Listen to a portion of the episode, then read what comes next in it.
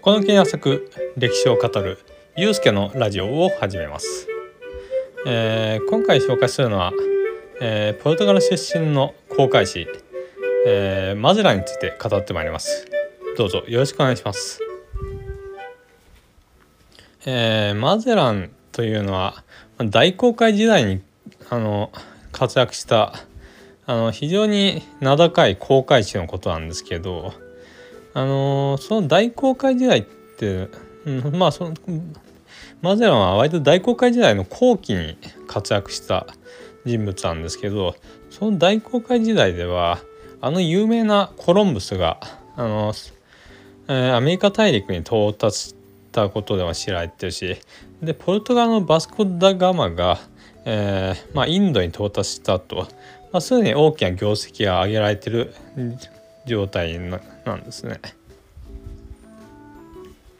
でマーテランはまあそのバスコッダガマがあの見つけたあインドへの航路をきっかけに、まあ、インドやアフリカとかで、まあ、活躍するようになったわけなんですけどで当時あのヨーロッパのあの西ヨーロッパをポルトガルとヨーロッパの位置からあのポルトガルとスペインがまあ地球を西と東に分割するっていうあの条約を、まあ、ローマ教皇が認めた状態頃だったんですね。あのまあ取手市略通条約だっけな？続い合ってるかな？なんですけどあでまあだからスペインは、まあ、大西洋側のアメリカ大陸からまあ領土を広げてでポルトガルはアフリカインドと領土を広げていくわけですね。でそこでなんですけどもともとスペインの、あのコロンブスは大西洋側からインドに到達するつもりだったんですけどまあ手に入ったのはアメリカで、まあ、それはそれでいいものなんですけどまあ、非常に当てが外れた状態でまあ、未だにインドへの到達は果たせずでなんとかあのアメリカ大陸を越えてインドに行けないかっていろんな航海士たちがチャレンジするんですけど、まあ、挫折していた状態なんですね。でまああスペインからしたら「こやらふざけんなコラムスこっちインドなんかないじゃねえかよ」ってまあ感じだったわけです。うんでまあマゼランはあの非常にあのまあ有能な航海士だったんですけど、まあ、インドやアフリカで活躍してた頃は割と命に関わるような危険な任務を、まあ、進んであのあ行ったことから、まあ、仲間から一目置かれる存在だったんですね。でもまあ10年ぐらい戦い続けてポルトガルっていう国は栄えたんですけど、まあ、マゼラン自身にはまあまあ奴隷が一人とわずかな財産が残ったぐらいでまああまりあ残ったものはなかったと、まあ、財産的に名誉的にも。でしかもその頃起こった戦争で、まあ、片足を支えてしまって半不随になってしまったんですね。でその上裏切り者の汚名なんかも引きされて、まあ、戦場からあのポルトガルに戻ってきて釈明するわけなんですけど王様には結構冷淡に扱われてたりしてでポルトガルで不遇の日々を送ってたマゼランなんですけどあのー、東南アジアのモルッカ諸島ってとこに移住したいとこであり親友のセラーンという人物からあの手紙が届くんですね。ああ、こっちは楽園だぜ。マゼラン、お前もこっちに来いよ。みたいな感じで あのー、非常に、あの、ポジティブな誘いを受けるわけですね。で、まあ、それがきっかけだったのが、あの、まあ、マゼランは大西洋側から、まあ、アメリカが、アメリカのある側からの東南アジアの航路開拓への大冒険を考えていくことになるんですね。でマゼランはあの当時似たような形でくすぶってたあの天文地理学者のルイ・ファレイロという人物と、まあ、コインになってあの地球の地理を理論で学ぶことができたんですね。もともとマゼランってあの公開の経験が豊富だったんで経験の上ではいろいろ知ってたんですけどそういう理論みたいのをあのこの人物から学ぶことができたんで、まあ、これがマゼランの地球一周に大きく役立つことになったんですね。でそうやって得た根拠をもとにあのマゼランはあのポルトガルからスペインに移住した後に、まあ、パトロンを募集してまあいろいろあった結果、まあ、スペイン王がマゼランの公開プランを気に入って最終的に各方面から5つの船が提供されて結構な大船団を編成することができたんですね。先ほども申した通りあのスペインの事情としてアメリカ大陸を手にしたものの西側からインドに行くっていうコロンブスの目的は達成されるままだったんで、まあ、マゼランの模試は非常に魅力的だったわけです。でその間にマゼランは結婚なんかもして子供できた子供もできたんですね。だから冒険から戻ってくる頃には大きくなった子供とアイス器と再会できるっていうことだったと思います。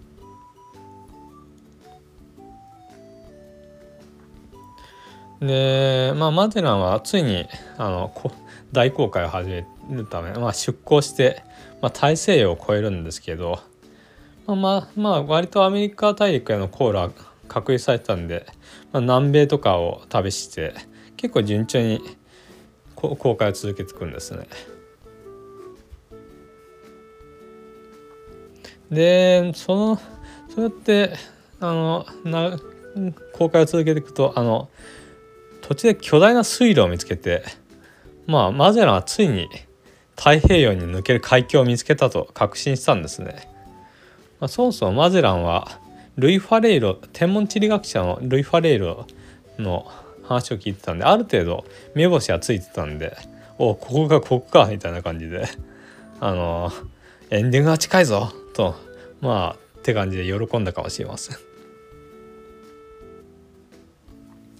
まあ、しかし水夫があのそこの水を調べてみると、まあ、なんと淡水だったんですね、まあ、つまりここは巨大な川だったわけです、まあ、ラプラタ川っていうんですけど。でまあマゼラン一行はがっかりして、まあ、さらに南に向かって、まあ、そこでも別の湾を発見して調査するんですけど、まあ、それも海峡じゃなかったりしてあれ？って思うんですね。でまあ当初の当てが外れて迷走するマゼラン艦隊はまあ不穏な空気が流れていくんですね。で冬になってたんで、まあ、めちゃくちゃ寒い中で船員たちは働かなきゃいけなかったんで、まあ、不安と不信がどんどん募っていくんですね。でまあマゼランとしても長期戦が予想されたためあの配給される食料だった食料やワインとかを削っていくことになってまあさらに不安や不満に拍車をかけるわけです。まあ本当当てにしてた地図が全く役に立ってないっていう状態だったんで、まあ、例えるならば、まあ、マゼランは納期が迫っているのに全然エラーが解決できないエンジニアといったところでまあ、めちゃくちゃ追い詰められてたわけですねまあ当てが外れたからといって公開をやめるというわけにはいかず。でもしそんなことをすれば、まあ、マゼランは投獄されることは確実だったんですね。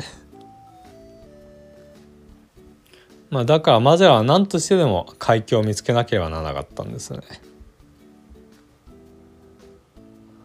なまあ 本当あの天文学者ふざけん天文地理学者ふざけんなよみたいな感じで思ってたかもしれないんですけど。まああの根拠がなくなってしまったわけであのマゼランは船員たちへの説明責任なんて果たせないし、まあ、果たした時点で破滅が待っている状態だったんででまあそうなるとやはりというか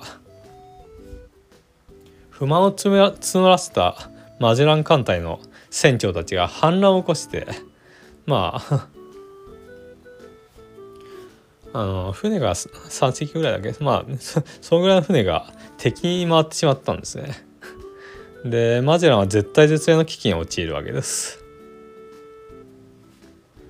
それでマゼランは交渉に応じるふりをして、まあ、一気に部下に船長たちの一人を殺させて、まあ、反乱を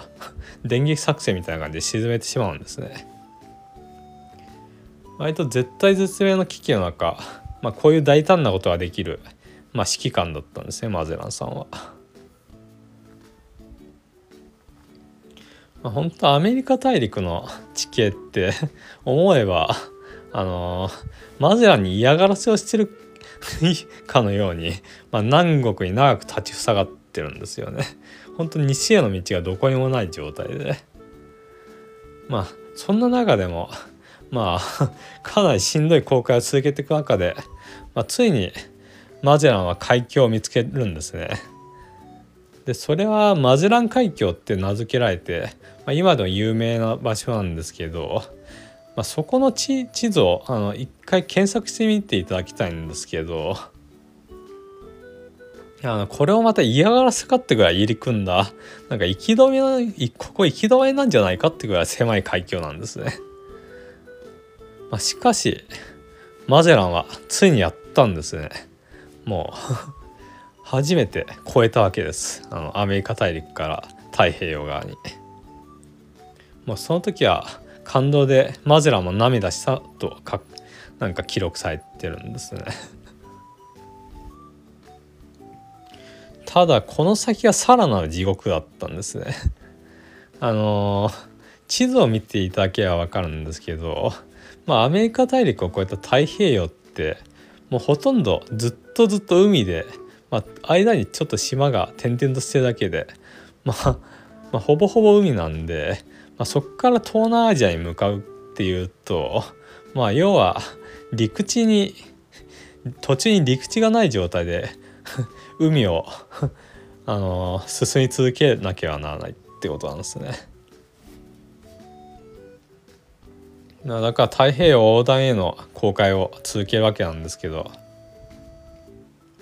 まあ、途中で食料が腐ってで解決病っていうあの割と大航海時代にはつきもののあの病気が流行って、まあ、水夫がバタバタ死んでいくわけですね。で まあ途中で放棄できるような陸地もないわけだよね。であとその時に、まあ、今でいうアルゼンチンの辺りでなんかマゼランたちが土産にしようと思ったのかあの大男の原住民を拉致してそのまま船内に捕まえていたんですけど、まあ、その人も真っ先に亡くなってしまったようで、まあ、なんともかわいそうすぎるんですけどね。まあ、ただ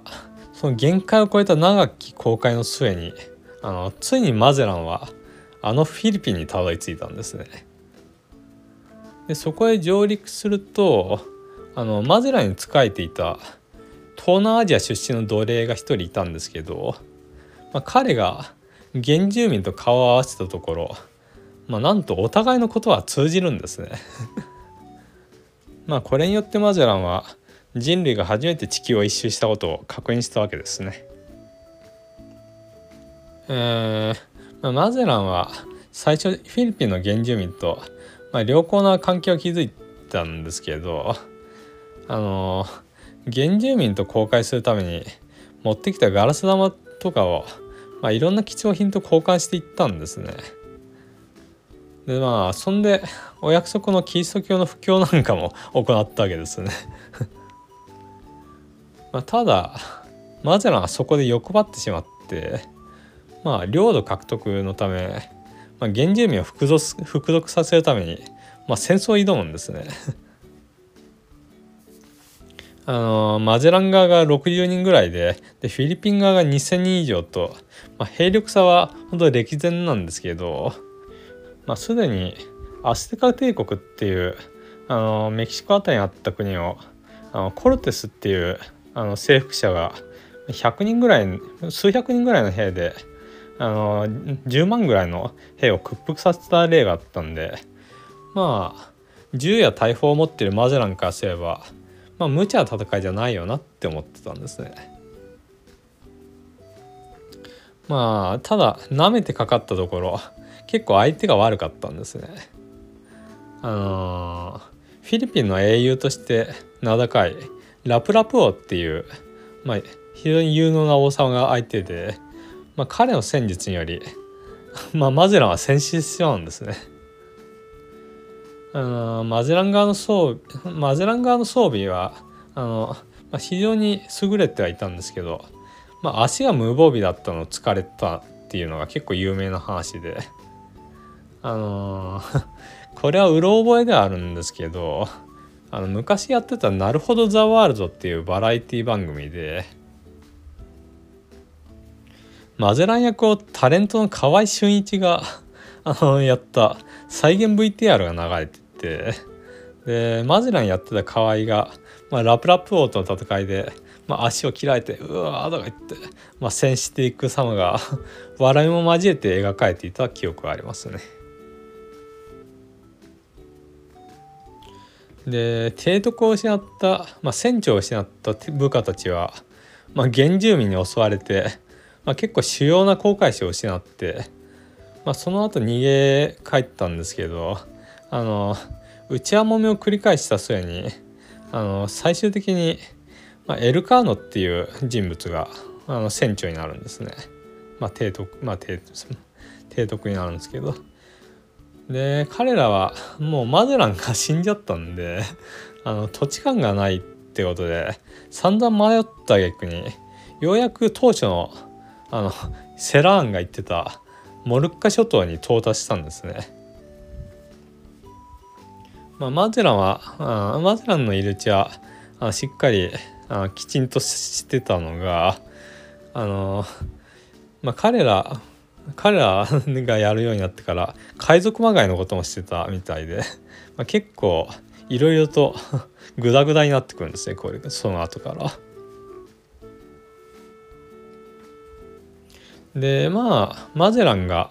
マゼランの親友のセランがいるってんでまあ、彼らはそれを当てにして、まあ、話を聞いてみたんですけどどうもセランは権力争いに巻き込まれてなんか毒殺されちゃってたみたいなんですね。でまあうわなんてことだって思うんですけどまあ彼らは、まあ、とにかくまあ現地で山ほど香辛料を買い買い入れてでエルカーの一行はスペインでの帰還を目指してあの最後の公開を始めるんですね。まあ、最初5隻あった船は結局1隻にまでもう減ってたんですね。結構 もうボロボロなんですけど。で目的を達成したのであれば、まあ、この先はそのままインドとアフリカ沿岸を、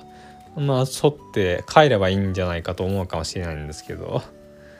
まあ、実際にはエルカーノたちにとって、まあ、最後の大きな難関が待ち構えてたんですね。まあ、なんというか何しろスペインとポルトガルで、まあ、東西2つに世界を分けるっていうことになってたんであのインドやアフリカをスペインの船団がうろついてたのを見かけたら、まあ、ポルトガルにとっ捕まって、まあ、処刑されることは、まあ、火を見るより明らかだったんですね ま、だからなるべく陸から離れた海を大きく回ってスペインに向かったわけなんですけどなんか東南アジアで塩があの調達できなかったから結局積んでった食料が腐っていくんですね。でまあ解決病も流行って、まあ、食料も尽きたんでもう背に腹は変えられないって状態になったんですね。でまあだからエルカーノたちはあの、まあ、ちょうどアフリカアフリカのあたりに来てたんであの自分たちは遭難してここに流されてきたんだってことにしたんですね。でポルトガルの港にあの入ってでまあ補給をまあちょっと怪しまれながらも補給をしてたんですけどなんか船員で誰かバカなやつがいたみたいで なんかなんか自分たちに自慢話でもしたのかなんか香辛料を売ろうとししたのか分かんないんですけどなんかバレどうもバレちゃったみたいでまあエルカードたちは慌てて、まあ、逃げ遅れた人たちを全員置いて、まあ、逃げ 逃げ去ったんですね でまあだから置き去りにされた 船員たちは当然逮捕されたんでしょうけどでもともと60人であの一隻の船を動かしてたのがこの時の事件のせいで、まあ、18人で再もうポスペインまで帰らなきゃいけなくなったんですね。まあ、だから人が全然足りなくなっちゃったんで、まあ、全員疲労困憊の中、まあ、馬車馬のように働かされることになるんですね。だからもう少しだもう少しスペイン着くぞ。みんな頑張れって感じで。まあもうもう死ぬわって感じでまあ一瞬頑張るんですけど。まあ最初まあそついにその日が来てなんかスペイン側からするとなんか幽霊船のような船がやってきて まあ民衆が度肝を抜かれたわけですね。まあでもエルカーノたち18人はなんとか もう七難八苦の末あのスペインに帰還を果たすわけです。もう世界一周一周半？いや一周か あの旅を終えてね。で結果的に積んできた香辛料が大金で売れて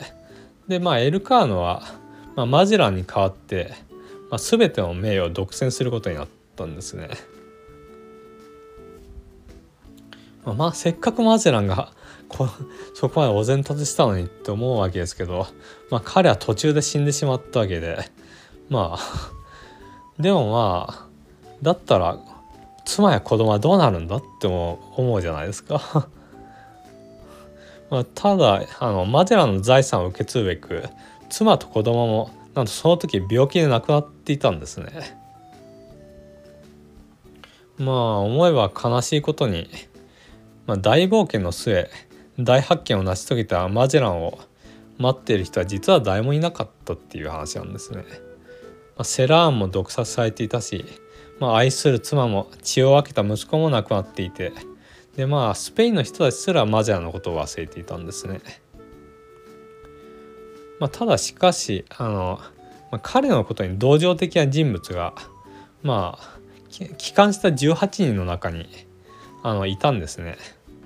あの彼の名はアントニオ・ピガフェッタっていうんですけど、まあ、公開中にあの毎日公開記録をつけててでこれがマゼランの業績をかなり好意的に記録してたんですね。でポルトガルに接収されたマゼラン自身の公開記録などからまあマゼランについていろいろ分かってで、まあ、マゼランに対する評価は復活して、まあ、今ではコロンブスとガマと並ぶ、まあ、航海士として歴史に名を残したわけですね。まあ、だからあの歴史的業績としては非常になんか報われたところあるのかなっていうところであれなんですけどね。まあ、とはいえスペインでは、まあ、最後まで公開をやり遂げたエルカーノに対する評価の声も多くてまあ未来的には評価が覆ってる可能性もあるあるありますよねまあ歴史っていうのは。まあそういう変遷の激しいところも歴史の面白さですね。うん。まあ今回あのマジアについて語りましたけどあのー、本当初回にもちょっと本当軽く紹介したマゼランのことなんですけど、まあ、本当この人のあの電気が面白くてあツバイクっていう人が 書いた本なんですけど、まあ、非常になんか情情感あふれる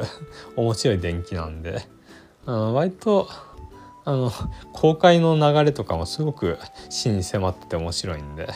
あの Kindle Unlimited やってる人だったら多分タダで今だったらタダで読めると思うんであの是非あの 興味があったら読んでみていただきたいですね。